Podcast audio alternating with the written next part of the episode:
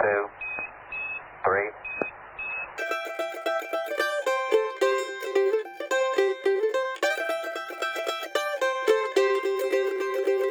从塑封中解放书籍，让新书不只是新书。欢迎来到播客节目《最近买了什么书》。大家好，我是野兔。大家好，我是山猪。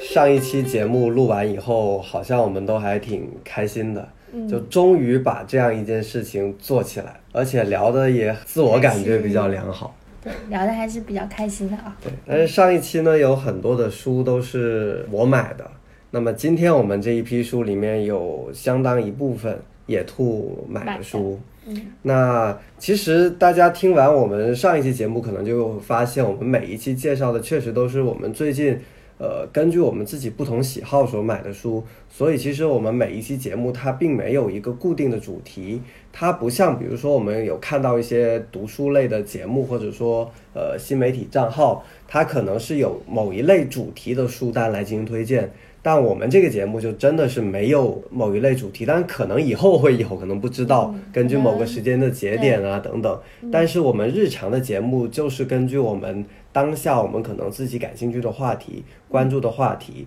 然后所买到的书。我觉得可能对于大家听我们这档节目来说，可能你会在里面收获到很多的彩蛋。嗯，就是你可能点进来以后，你会发现，哎，他怎么突然提到了这样的一个话题？我觉得这可能也是一种比较有意思的呃地方吧。我们也希望这个节目是做的比较轻松和随性。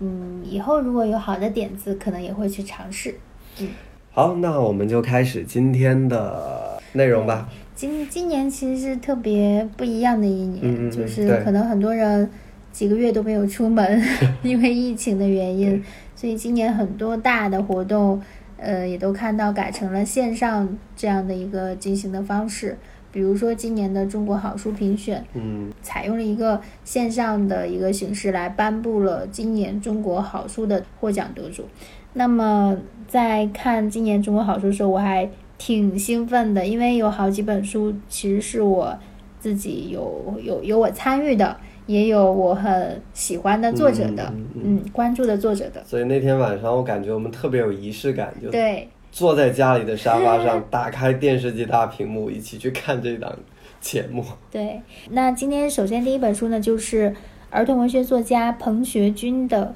呃一部作品，叫《剑作词谣送给你》。其实这本小说呀，它呃首版的时候并不是这个名字，它首版的时候叫黑纸，黑色的黑，手指的指。嗯、这个黑纸呢是这本书里面主人公那个小男孩的名字。嗯然后在后来呢改版改成了“剑作词谣送给你”，而这个名字呢其实是首版的附属名。我不是太记得黑纸最早出来是哪一年，嗯但是今年确实是以这个版本来嗯面试的。嗯、整个的设计两本书其实没有太大的变化。那在这个新的版本里面是增加了一个曹文轩写给这本书的一个序言，然后另外呢是改了这个书名，增加了一个呃呼风可能也是一样的，嗯，应该其他的就没有什么变动。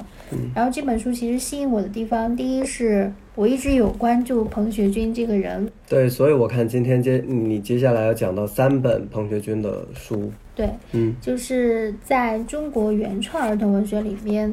包括评论者、学者都认为，呃，现在的原创力还不是那么的强。那在这些中清代的作家里边，可能我们可以去讨论一下的作者之一就是彭学军老师。他的作品呢，像我也有这个儿童文学专业毕业的同事，他也会关注这个作家，甚至有的学生现在毕业论文也会去研究这样的作家，也就是说，在中国儿童文学原创作品里面还是比较有代表性的。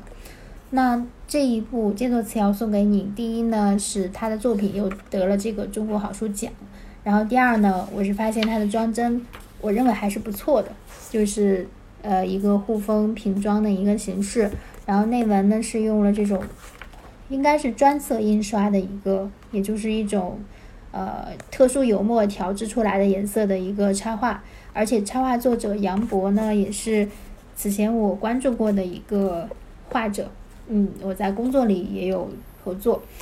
所以我觉得整体的这个品相各方面，我觉得还是不错的。哎，但是就是我感觉，就很多儿童文学的作品，就是跟成人书的那种装帧设计相比，就是还是很不一样。就如果我用成人书的那种审美和那种感官来说，我真的觉得很多少儿文学的书的那种装帧，我觉得觉得审美上 对不是。对，呃其实，在你给我提出这个问题以后，嗯呃，我确实会在呃我工作的时候，就是有时候会跳出一些我自己的那个身份的这个阻碍，就是可能当我作为一个图书编辑的时候，在看有的书会不自觉的觉得啊，可以啊，就是就是就是这样子的，OK 啊，给孩子看的这个书，我觉得已经挺漂亮的。但是有时候一旦挣脱这一点，和其他的社科书都放在一起去评比去想的时候，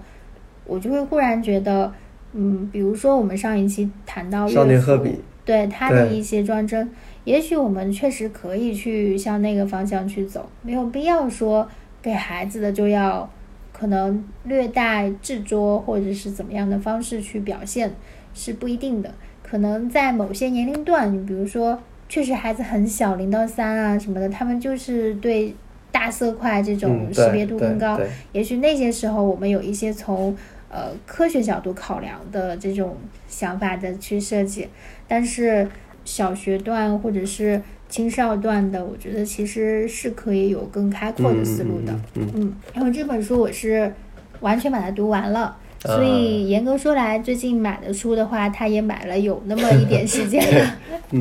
对，也是因为看到呃，既然也拿奖了嘛，所以就买回来读一读。就整体读的感觉，我认为这本书还是比较中规中矩的。就是他讲的是一个小男孩在景德镇，景德镇的一个小男孩，所以他本身的呃小说设定的背景就比较特别。然后其中每一章呢，都是用这个他在制作瓷器的时候一个工艺，其中一个工艺来命名这一章节，所以整个读下来，你觉得有很浓郁的这种中国本土这种韵味在里边。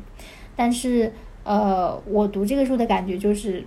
觉得比较规矩，然后对儿童的那种心理的描写、对话的描写，不是我特别喜欢的那种。嗯甚至说它有一些叙述的语言，我认为有点过于文气。当然，这也可能是他的一种带一点古典美的那种写法的流露吧。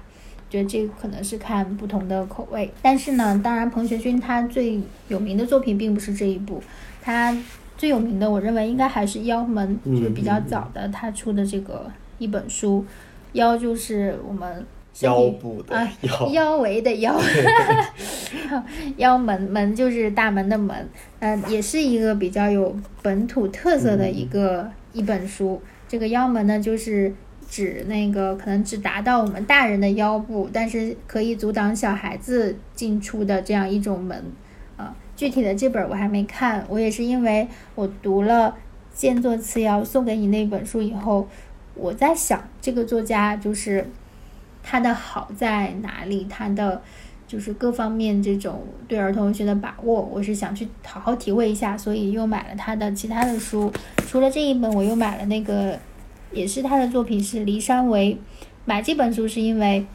光看封面，我就发现它其实是整个是一个福建土楼的一个、一个一个哦绘图的封面。我觉得之前在看那个《爸爸去哪儿》的时候，就第一次见识到了这种呃神奇的建筑。你去过吗？没有去去过，对，我我是去过的，我是去年的四月份嗯，去了漳州。漳州土楼应该是福建最出名的、最集中的土楼群，然后在那里就是确实能感觉到那种土楼这种传统的建筑方式里边人们的生活日常。现在还是有一部分人会住在土楼里边的，但是可能大部分青壮年都已经离开土楼去了城市。然后在土楼，我觉得能体会到那种还是蛮浓郁的这种关于童年的回忆，关于泥土和乡村的这种回忆，我觉得还是挺亲切，我很喜欢，所以也想看一看彭学军是怎么表现土楼的这种童年生活的。嗯，那这就是对，首先要给大家分享的这几本书。嗯，其实你刚才讲到第一本的时候，因为我稍微翻看了一下，嗯在序言的时候，他收录了曹文轩的呃一篇文章，就是对于他作品的点评。嗯那其实我觉得它里面有谈到一点，就是他举例了，比如说像高老头啊、简爱啊、孔乙己啊这些人物，然后包括《变形记》里面一些呃抽象程度很高的人，然后他他提出一个观点，就是他觉得这些反叛在儿童文学里注定要失败，他觉得儿童文学不需要这样的深刻，儿童文学应该走彭学军这样的路数，好好的刻画几个呃像样的人物形象。我不知道，就是对于这样的一种观点，你你怎么看呢？你让我评价他的观点，让我觉得好难。就我当时看到这个观点的时候，我自己也是一种会有很疑惑吗很疑惑。嗯，对，其实我直观的感觉我会有一点点嗯疑惑。嗯我觉得不应该有什么太多限制，说表达什么。儿童文学它里边的丰富形式是有时候是会超出我想象的。嗯嗯比如说，我是今年早一点的时候吧，读了一本是日本的，会被界定为儿童文学，但实际上你也可以说它是大众文学。嗯呃，叫《银汤匙》，银汤匙，后来果麦也出了一版，挺漂亮的，那个封面很漂亮。嗯那本书其实是一个完全是一个大人的视角在写自己回忆自己的童年。很多时候你觉得它就是一个大人回忆录，你可以这么说，对但是它里面呈现出的那种童真、童趣、童心，让你觉得完全可以给孩子看。嗯嗯，是可以有共鸣的。我觉得我还没有特别的说去能够那么好的去去把握好这个儿童文学，你到底应该怎么评判？我觉得那个可能更多属于学者的领域。嗯虽然我也有兴趣去探索，可以慢慢读的更多了，嗯再跟大家聊一对聊。然后其实你刚才讲到的这几本，无论是这个景德镇的这种瓷窑，嗯。还是农家的土楼，还是我们小时候常见的这种呃，要么就是这种本土性和这种呃现实性的这种题材，你觉得它在儿童文学里面和其他的这种类型的儿童文学的作品，比如说像呃童话，或者说像一些科幻类的作品，你觉得它们之间的这种区别在哪里？然后为为什么就是我们感觉到这种本土性的作品，或者说这种现实性的作品，好像我关注到的就是中国的儿童文学作家关注的更多。那其他比如说刚才我们讲到的童话也好，或者说这种科幻作品也好，好像相对来说，就我的感觉好像少一些。就我关注到的，就是你觉得是什么样的原因呢？但是其实它这个本土的题材，我觉得首先意味着，往往他付出的甚至比画讲的要更嗯嗯当然这样说，我觉得不太好。其实每个作家要写出好的作品，他必定都要付出非常大的努力的。嗯但是他这个现实的意味着他必然要深入那个地方去了解。所以其实景德镇也是彭学军亲自去过的，嗯，对，在他去做了一番观察以后才写出来的。嗯，这是其一。然后其二是说，嗯，关于现实和童话，你可能现实题材里面表达的东西确实更多是切近生活的，但是它由于是非常本地化的描写，可能也只能说是更多的会引起与这个主人公共享同一个生活场域的那些孩子的共鸣。那另一些人可能更多感受到的是它里面表现出来那种，比如说成长的痛苦与快乐、勇气等等这一些共通人类共通的情绪和情感。但是在童话和科幻里面，它就很少再有这些关于地域啊、关于这种具体的生活场域的限制。它可以天马行空，它可以突破很多学科或者是生活场域的边界的限制，在提供了很大很大的空间和可能性的同时，也是非常考验写作者的一种逻辑性的把握的。包括童话也好，科幻也好，你会不会觉得其实它对人的想象力要求更高？高，而其实你会不会觉得国人在这方面的能力相对来说好像更匮乏一些？你是想窥探这一点？对，然后其实很多小朋友他会对这方面的想象力的东西会更感兴趣。嗯嗯，对我，就我小时候的阅读体验来说，我甚至那个时候开始去看一些跟科技，呃，比如说哥伦比亚号航天飞机的故事，然后文学作品的话，比如说像呃《海海底底两两万里里》，然后《环游世界八十天》，嗯就充满这种想象力的这种故事。那我从我的阅读体验来说，我好像对那种故事更感兴趣。我小时候最认为我自己读过的东西里面，认为最有想象力就是小？小灵通漫游未啊来，对对对对对对，就中国的，我说中国的啊。对，是的，嗯但是其实那个呃拿出来，如果是跟嗯，经典的这种科幻文学去比较的话，那个只是一个科普童话，或者是对那个定位，，嗯嗯嗯，有差别。我觉得确实想象力还还差很多，嗯包括现在一些嗯哪一些童话作家写了比较好的作品，其实也是屈指可数。就是原创力确实还是嗯需要增强那个东西。嗯你想一下，市面上畅销的一些，不管是我们嗯鼓励还是不鼓励的啊，就撇开那个来说，嗯。其实可能还真的是偏偏幻想，嗯。因为好像不管是大人还是小孩，而且其中尤其是小孩子，更容易倾向那种本来现实现实世界中不可能实现的那些东西，如果是成为现实，人的心里会达到一种满足感，可能跟这些也有关吧。嗯，好了，收，好像我们又发散的稍微有点点多了。是的，那接下来要讲的也是今年中国好书书，得主的一本书。对，但不是今年获奖。对对，但是因为你是看了那个节目以后，后面才想到想要买的书。其实他，我是我很喜欢的一位作家，就是阿来。对，对，就是嗯，少见的这种藏族的作家，华语文学里面。那他今年拿奖的一部作品是《云中记》。嗯《云中记》呢是一本二十万字左右吧，一部长篇小说，也是阿来的一部最新的长篇小说。这本书其实是献给是呃汶川地震。对汶川地震纪念的，所以它出版是在一九年，其实这个点不是踩的那么精准，是一八年出的话呢，刚好是十周年纪念。对，呃，这本书出了不久，我就果断的下单买了。还拿到了一个签名本，太是惊喜，简直是惊喜！打开发现，哦，现在网店的操作也也如此神奇了。对，签名本，呃，但是当然这本是之前买的啦，一九年买的。然后最近买的一本书是《大地的阶梯》，啊，是今天其实是要讲这一本，但是《大地的阶梯》呢，其实是一个阿来的散文集。前面就是我说的得奖的那部《云中记》呢，是他的小说作品，嗯两个题材不一样。《大地的阶梯》这一本呢还没有读，然后慢慢再读一下。然后说一下阿来为什么会吸引我。读阿来的书最早还是他的，尘埃落定。但其实我没有第一嗯第一次看，我不是看他那一本我看的是他的《空山三部曲》，啊、就是他的另一部小说，我觉得也是非常精彩。就是他的那个作品里面怎么说呢，就是让我感受到那种本土的当地的那种生命力，让我有强大的力量感。然后第二个呢，就是阿来和自然的亲近是很很天然的，就像一些评论者有有可能有提到过的，如果你去看阿来的翻阅他写过的作品的话，你会发现他写过《成都物候记》，就我也买过的，对对对，就它跟植物的亲近都是类似一种天然的那种感觉。其实我去过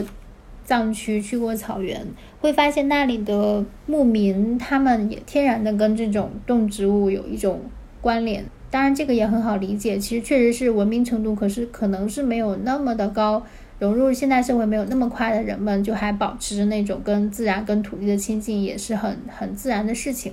所以阿来这一点也是吸引我的一个方面，在他的文学作品里头也不断的在体现这些东西，让我感受到那种自然的力量。比如说，我印象很深，就就读了那个空山的三部曲，我应该读了有几年了，好多年了，十年都是都有了。我还记得它里头有一有一句，就是关于有一有一章还是有一部叫《天火》，然后那个天火它有讲那个有点类似，比如说自然惩罚人类这种过度的砍伐呀等等，后来就火灾，然后火灾他就讲一柱一柱的呃火擎上了天，就是就就这么短短一个句子让我印象特别深，我一直觉得每次一想起来，我就觉得那种场面就有点像刘慈欣写这个《流浪地球》，嗯。它是无数个呃地球推进器同时那个发发动的时候，那种激光柱射向天空，就让我有那种宏大的感觉。所以我觉得这是文学给大家带来的一个福利，一个馈赠，嗯就是你读这个时候让你热血沸腾，让你感受到那种美，有这种审美的乐趣是是别的东西不是太能替代的，那感觉特别好。然后另外一个阿来他吸引我的是，嗯，自从我开始读他的书开始，呃，跟他确实好像有一些若有若无的交集。嗯，就比如说，可能最早是在一三年，一三年我还在读研究生的时候，就他到我们学校来办讲座，就那个时候是应该是第一次远距离看到阿来老师，然后再后来就是一七年已经工作了，然后去参加北京书展。阿来老师呢是有一个和其他作者一起的一个新书发布，当时他发布的那本书是《当我们谈论写作时，我们在说些什么》。那本书当时我看到以后，立马就就去要了这个签名本，当场去买了这个书。而且当时阿来老师说了一句话，我就印象很深。他说，在这个时代，就是尽量不说假话，说真话，哪怕稍微得罪一点人，也在所不惜。就是，顿时让我特别感动。对，对，就很难得。嗯，然后再后面就是到一九年的七月，就是去年，我把《云中记》这本书读完了，而且读完以后让我觉得很震撼，就是一个一个一个技师，他讲一个技师，因为是写给五幺二地震的嘛，在他自己的村落在地震中被毁坏以后，所有的族人都搬到了山下。但是他后来还是放不下自己原来那个村落，就自己赶着两匹马就回到了那个几乎已经化为废墟的村落。然后最后也是应地质学家的这个预测，这个村落因为海拔也比较高，后来就真的在地质的变动中，随着山体一起滑入了河里。他自己相当于用他的生命去献祭了这座山，献祭了他自己的村子，很震撼的一个书。后面是看到哪个节目来着？纪录片，哦，纪录片对，叫文学的日《常文，学的日常》。对，对文学的日常》里面呢，阿来老师也是有专门的一集，然后在里面他就谈到了两本书，一本是《云中记》，一本是今天我说的最近买的这一本《大地的阶梯》。对，那他在讲《云中记》的时候，我就很激动，因为他读到的一些书里的段落，刚好是我当时读的时候。用笔在旁边画了小星星的地方，嗯就确实我也觉得好，特别神奇。对我就有一种和自己喜爱的作家心灵相通的感觉。那个时候我记得你还让我特别的在把那个电视画面的那一幕把拍下来，跟你画笔记的那个书页。对，所以忍不住分享两个小段落吧。第一个他说的是，大地上压了那么多东西，久了也想动下腿儿，伸个脚。哎，我们人天天在大地上鼓捣，从没想过大地受不受得了。大地稍稍动一下，我们就受不了了。大地没想害我们，只是想动动身子罢了。第二个小段落，他们在水泥站台上摇晃着身体，就像被吹动的森林一样。歌唱像是森林在风中深沉的喧哗，岩石在听，苔藓在听，鸟停在树上，鹿站在山岗，灵魂在这一切之上，在歌声之上。好啦，这就是我先率先给给大家分享的几本书。终于把你心心念念的阿来老师给介绍。对对，我有一个梦想，嗯也许啊将来阿来老师听到这期节目，也许我的梦想有可能会成为现实，就是特别想再一次近距离的，除了那次签名、嗯让他签名以外，再一次近距离的见到他，最好还能做一本他的书。我觉得你的梦想有机会实现的。谢谢。好啦，接下来我们又到新的一本书了。这本书是我买的，但是买回来以后最先看完的是你。对，这本书是呃叫做《大山里的小诗人》，是果麦出的一本书。它的编者呢是一个叫做世光的呃一个公益机构，对是专门来在这种乡村地区西部的这种学校里面去做这种诗歌课的嗯这样的一本书。我最初看到这本书的时候，是看到果麦的编辑在一个我们呃行业的编辑群里面，在为这样的一本书去做插画的征集，才知道果麦呃要编这样的一本书。在这之前呢，我了解到视光这样的一个机构是，当时我们今年在看那个呃，也是一档纪录片，叫做《人生第一次》。嗯，那其中有一期好像是第三期，它的那个主题叫长大。嗯然后在那一期里面讲的内容就是，呃，视光他们去到乡村的学校里面，怎么样去带领那些孩子们去进行诗歌的创作，怎么样让他们人生第一次感受到诗歌，呃，认识到诗歌，然后去创作出他们人生中的第一首诗歌。就是说那个时候你看到那个画面，我还有印象，就是老师带着孩子们就去到田野里面，就在田野上面去完成这样一场诗歌课，然后还有在星空下，然后老师带着同学们一起去思考，然后一起去呃完成诗歌的创作，就是这样的一幕给我印象还是很深的。呃，你是看过里面那些诗歌了？呃，看过以后有什么样的感觉？对，我在你买回来以后，我偷偷的就嗯用一晚上的时间嗯把这些诗全部翻完。嗯，其实翻完以后，其实里边我确实当时只挑出来了七首诗，我认为比较好的。嗯嗯，呃，当然这个嗯得看每个人喜好和评判了。对，我我自己个人认为，就是说，由于这里边写诗的这些小诗人，大多都是留守儿童，对，所以他们这种特殊的背景，嗯，要么是因为他们确实想表达这种孤独、悲伤，所以才写了一些可能有一些稍微负面或者悲伤或者是话题比较局限的这样的一些诗，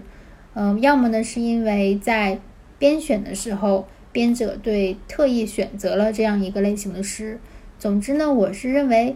我所期待的这些大山里的小诗人写出来的诗，应该是更有灵性的、跟自然的接触、跟自然的这种连接更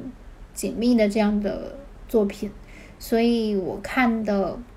内容来说，我看的感觉还是有一点点失望的。嗯，包括我刚刚随意翻，就翻到这样的一首叫做《奶奶的背》，嗯然后它里面有一句就是我在想，奶奶为什么会驼背？是为模仿天上那轮明月，还是被岁岁月的重担压弯了腰？就是类似很多这样的一种描写，会不会你就会感觉到太沉重了，好像不是小朋友们的那种的呃想象力，或者说呃很质朴的那种感情。对，但是因为确实不了解留守儿童真实的这种生活境况，所以也很难说，嗯，是不是说他们，毕竟写诗确实是寄情于诗的，对对，嗯，表达你的最内心深处的一种渴望或者是感感触。但是如果说一个人由于某一种情绪一直都写这个类型的诗，我觉得也也不是不太可能的。所以我觉得一个孩子如果说在这种诗歌课上，他确实能感受到快乐，那么他写出来的作品至少应该有一些是有灵气的，有山川河湖的声音的。对。对我没有听到这个东西，所以我觉得有一点其实有很多自然意象的这种融入，但是你会发现，他给这些意象寄予的感情是比较沉重的。比较沉重的，而且它里边对自然意象的选择是比较类型化的，比如说星星、月亮、对对对，太阳，就这些是确实是常见的会去写的。对，嗯，但是会让人觉得缺乏惊喜，缺乏你嗯大山里面应该有的那些我们城市人可能不会有的这种气质。嗯，嗯大山里的孩子究竟是什么样？因为以前我在大学的时候，嗯呃，也有组织过类似支教的活动。那其实去到很多支教的地方，呃，那些孩子们的身份就是被人为的我们打上了这样一个标签，就是留守儿童。嗯我觉得就是当我们在讲留守儿童这个词的时候，嗯，这些孩子会不会也给自己这样一个标签“留守儿童”？所以会让他们不自觉的，包括他们为什么有这么多的哥哥姐姐来给我们支教，在支教的这个过程当中，为什么不断的反复的去询问我们比如说父母多久回一次家呀？平时你想念父母的时候，你在做什么呀？就好像我们最近我记得在看一那个呃《乘风破浪的姐姐》，他们去到那些学校采访的时候，也都是会去反复的去询问这样的一些问题。那当外界都在给他们去加上这样一个标签的时候，他们是不是也会更多的去思考一些我们觉得可能比较沉重的话题？反过来，你就会觉得这些孩子很。早熟。是的，所以那个时候我们再去支教的时候，有很多支教的队员，呃，回来以后就会收到那些呃小朋友寄来的信，你就会发现里面的很多的语言表达，真的会让你感觉到很心疼，就是觉得他们真的太成熟了。就是他们本来可以很天真的去思考很多，他们在这个年龄，更何况是在很多乡村里面这么好的一个自然跟自然亲近的这个环境里面，应该有拥有的这种童趣。但是会不会就是因为有了留守儿童这样的一个标签，反复的这样的一个标签的提及以后，让他们不自觉的就有了很多更成熟的思考？这可能也是我看到这本书里面的这个话题以后，我会觉得，嗯，可能这就是他们现在经常能够让他们心中的一种很很有分量的一种情感吧。我想这肯定是一方面，就是所谓的被动的被贴标签这种，就好像我们只称某一类人或者是某一种事物，总是习惯的给予。加上一些这种专有名词一样，可能也就是一种为了描述这种社会现象，或者是去关注它，而加上了这种东西，又产生了一些负面的这种东西。就好像比如说现在抑郁症，可能很多人都在提说谁谁谁有抑郁症怎么样，可能有时候并没有那么严重，只是你在越这么说的时候，这个东西就似乎是在无形中变重。对。所以其实看到这本书的时候，我还是比较欣喜的，就是诗诗歌能够让这些孩子们开始有了一种可以表达的方式，嗯，就是对于他们来说，能够找达找到一个表达的出口，我觉得这个很重要，嗯，就首先有了表达，然后之后他们可以运用这样的一种工具去做更多富有想象力的事情，嗯，所以我觉得诗歌课。呃，去到这些孩子们当中，我觉得是一件特别呃有价值的事情。就是如果这些孩子们因为这样的一种方式，能够掌握这样一种本领的话，他可以把它当做一个工具，去像你说的，去发现更多呃藏在他们身边的呃细微之处的这种呃惊喜也好，美好也好。嗯嗯，是的，其实诗歌教育是很重要的一块。对。嗯，但是。就是就我自己了解到的一些情况，其实也有一些作者可能误以为诗歌是容易进入的，嗯，而去贸然的创作，但是出来的东西并不是那么的理想，所以我觉得同时是一个很值得讨论的一个领域。好了，那这本书我们就聊到这里。今天最后跟大家分享的书，其实一共有四本。呃，首先有三本，其实它是一个丛书，是中国青年报冰点周刊的丛书，总共有三本，呃，分别叫《温故》、《特稿》和《起点》。这个是二零一二年出版的。我之所以买这本书，是因为 对中国图书网团购二十八块钱三本书。作为图书行业的从业者，一边就觉得这个东西一边心疼一边对一边心疼一边快乐。这本书，因为我之所以买它了，还有一个原因就是，呃，在我大学的时候，非常非常重要的一段经历，就是我在中国青年青年报实习了呃很长很长的一段时间，所以。我只要看到跟冰点周刊、跟中国青年报他们出版的很多书籍，呃，我都会买去看一看。其实前段时间我还买了一本，呃，中国青年报他们冰点周刊出的书，这这是今年的新书，叫做《人间值得：十四位大先生的人生解答书》。这本书它收录的是中国青年报冰点周刊采写的文化名人的稿件，一共有十四篇。我记得当时有是我在家里还给你念过其中的几篇，呃，印象最深的是其中呃讲李佩先生的那一篇，就是我当时真的是念着念着就就哭了。我之所以就是特别的呃对这几本书感兴趣，想要买，就是我觉得一家新闻媒体能够把印在新闻纸上面的新闻稿件，花如此大的力气去把它写的这么的深刻，会让我觉得特别的了不起。就是《冰点周刊》是呃《中国青年报》里面的一个一个副刊了，每周会有一期。嗯，那你从这个名字里面，你大概就能够感受得到呃冰点的含义。现在我们经常讲，包括我们做新媒体的内容也好，甚至我们策划图书选题也好，大家都说要去追逐热点。那其实新闻更是追逐热点了，因为大家讲新闻应该是有时效性的，就是当下新近发生的事情，这是新闻应该去关注的东西。但它是反其道而行之。冰点周刊，冰点周刊，它在在这个人间值得的十四位大先生的人生解答书的序言里面，呃，他是这样讲的：他说，冰点周刊像一个新闻的手手工作坊，秉持精致写作的态度，他强调新闻的思想性，打破新闻只有一天生命的铁律。冰点周刊也不太热衷热点和热闹，他写了很多被时代遮蔽、被呃丛林法则之外的人和事。我们老实记录这些大家，为历史留些底稿。这就是为什么你会发现他写的很多的稿件，最终能够被结集成一本书的形态留存下来。是这些文章真的永远不会过时的，无论什么时间你去阅读都不会过时。但是今天我们看到有多少新闻稿件，网络上的这些娱乐八卦，就真的是没有留存下来的价值。但他做的工作，我觉得可能已经超出了一般人对这种新闻的定义。嗯而且你所说的刚才说的，比如说现在我们因为某一个呃线下发生的事件或者什么的，把以往的一个东西拿出来再做讨论啊、关联观点的这种交锋，实际上这个里头还是隐含的一个和当下和新的这种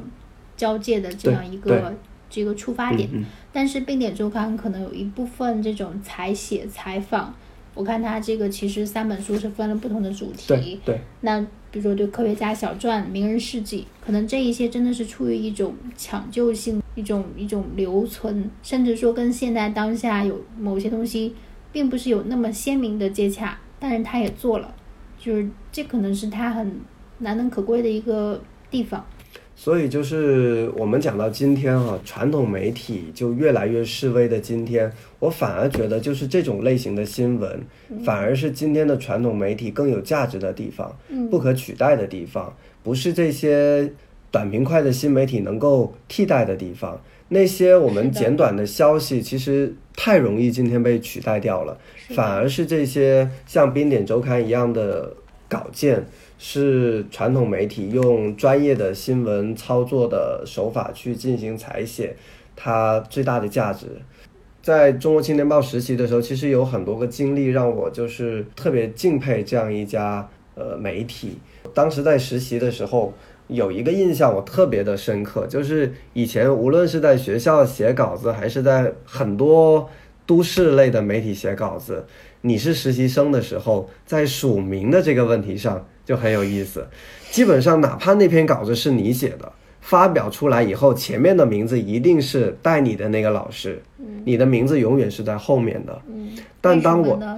就约定俗成，又就约定俗成的行规。嗯但是在中国青年报不一样，就我当时，呃，作为一个实习生，我写稿，然后我竟然发现他的那个名字竟然是先写实习生我的名字，后面才是指导老师，指导老师的名字。就是后面有去问为什么，因为他说在这里写稿就是按照你的劳动付出程度来来排序的。你在这篇稿件当中，你付出的劳动是最大的。那无论你是实习生还是真正的记者，你的名字就应该在前面。所以这就让我感觉到一个非常的这种尊重和平等的文化在在这里面。嗯，但他比如说做编辑，如果你还没有拿到责编证的话，那你只能属助理编辑。对，前面的责任编辑可能并不见得他对书稿做出了任何工作，嗯。但是一定要数在他的后面。嗯所以当时就是简简很简单的这样一个署名的问题，就能够感觉到整在报社里面的这种平等交流的这种文化。因为之前也听到很多段子，就是报社里面的这些译文，就是无论是年轻的实习生还是资深的编辑，同样的一篇稿件，大家是可以完全平等的去交锋的，无论你写的好还是不好。那我还想讲的一个我印象很深刻的就是，当时带我的老师有安排我去一些类似新闻发布会的活动去进行采写。其实今天哈有很多的媒体记者去跑会的时候，就是把一份通稿拿回来，我就直接发了。当时我去参加新闻发布会的时候，同去的很多记者都是这样的。但带我的那个老师就给我提了一个要求，说如果你去只是为了拿一篇通稿回来发的话，你没有必要跑这一趟。你既然去到了现场，去到了新闻的现场，你就一定要找到与众不同的新闻点。所以我就记得我当时去了以后，我就拼命的在想说，除了拿到通稿以外，我在现场能不能采访到人，我能不能挖掘到这个活动背后更深层次的一些呃选题。所以当时我在现场就采访了好几个老师，留了联系方式。过后我还花了很长的时间去做很多大量的补充的采访。它就变成了另外的一个更有价值的选题，这就是当时带老带我的那个老师教教给我的，你应该用这样的一种方式去做新闻，就是在中青报实习，跟我之前在别的媒体实习，就是完全不一样的那种感觉。就是之前在别的媒体，就就像我前面讲的，你就把通稿拿回来，然后改个加上你的名字，你发了就行了。所以就是中国青年报这种对待新闻的这种专业和态度。我觉得对我的这种个人的帮助是特别特别大的，就是你对内容的尊重，呃，你对于这种内容的这种敬畏，你是不是足够的去爱惜你自己的羽毛，爱惜属有你名字的每一个稿件？我包括我现在再去看这些呃这几本书里面的文章的时候，我就会觉得，哇，他们真的是很对得起自己写下的每一个字。就是我们很喜欢一句话嘛，叫“铁肩担道义，妙笔著文章”。我觉得他们就是真的是身体力行，把文字当做自己的一种武器也好，去去实现自己的某一种心中的所谓的新闻理想吧。所以特别特别推荐给大家《冰点周刊》的这几本书。嗯嗯，之前我记得你读其中几篇，确实也是很触动。嗯，对，其中有一篇是讲李佩先生的那篇文章，我也想读一读他的那个开头和结尾，你就能够感觉到他那种文字和我们在现在你看到的呃很多的新闻媒体的稿件里面是完全不一样的感受。我读一下他的那个开头和结尾，开头他是这样写的，在他狭小的客厅里，那个腿都有些歪的灰色布沙发。六十年间，承受过不同年代各色大人物各种体积的身体，钱学森、钱三强、周培源、白春礼、朱时清、饶毅、施一公都曾是那个沙发的客人。但有的时候人来的多了，甭管多大的官儿，都得坐小马扎。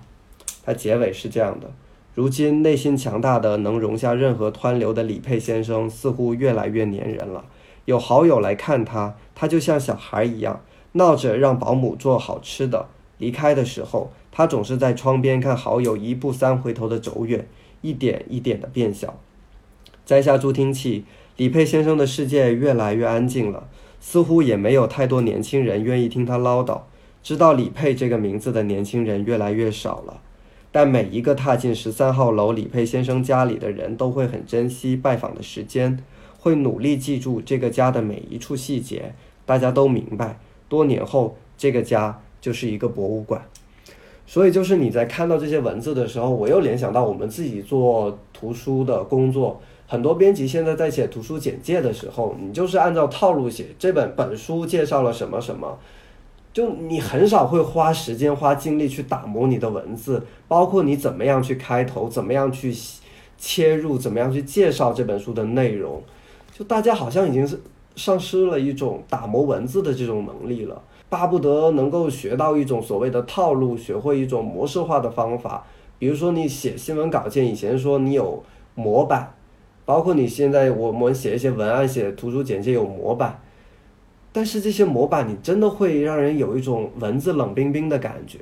所以你看，像刚才读的这些文字，一个新闻记者写出这样的文字，你能够看到他。开头结尾里面的互相呼应的那种设计在里面，从那个房间的沙发到最后这样一间屋子就是一个博物馆。他首先是一个功底很很扎很实很扎实的写作者，，对，所以就是我会特别特别的敬佩或者说钦佩这样的一种写作者，无论你是记者。还是我们任何一个文字工作者，你如果能够真真正正的对你笔下的写的每一段文字负责的话，其实我们可以把很多的东西写得更好的。我觉得这个也是对读者负责任的一种一种态度吧。好了，那我们今天的这期节目就到这里就到这里。嗯，相关的一些书单信息啊，可以在我们的微信公众号“野兔与山猪”找到，也可以关注我们的微博。最近买了什么书？那我们今天的节目就到这里，我是野兔，我是山猪，拜拜，拜拜，我们下期再见。下期再见。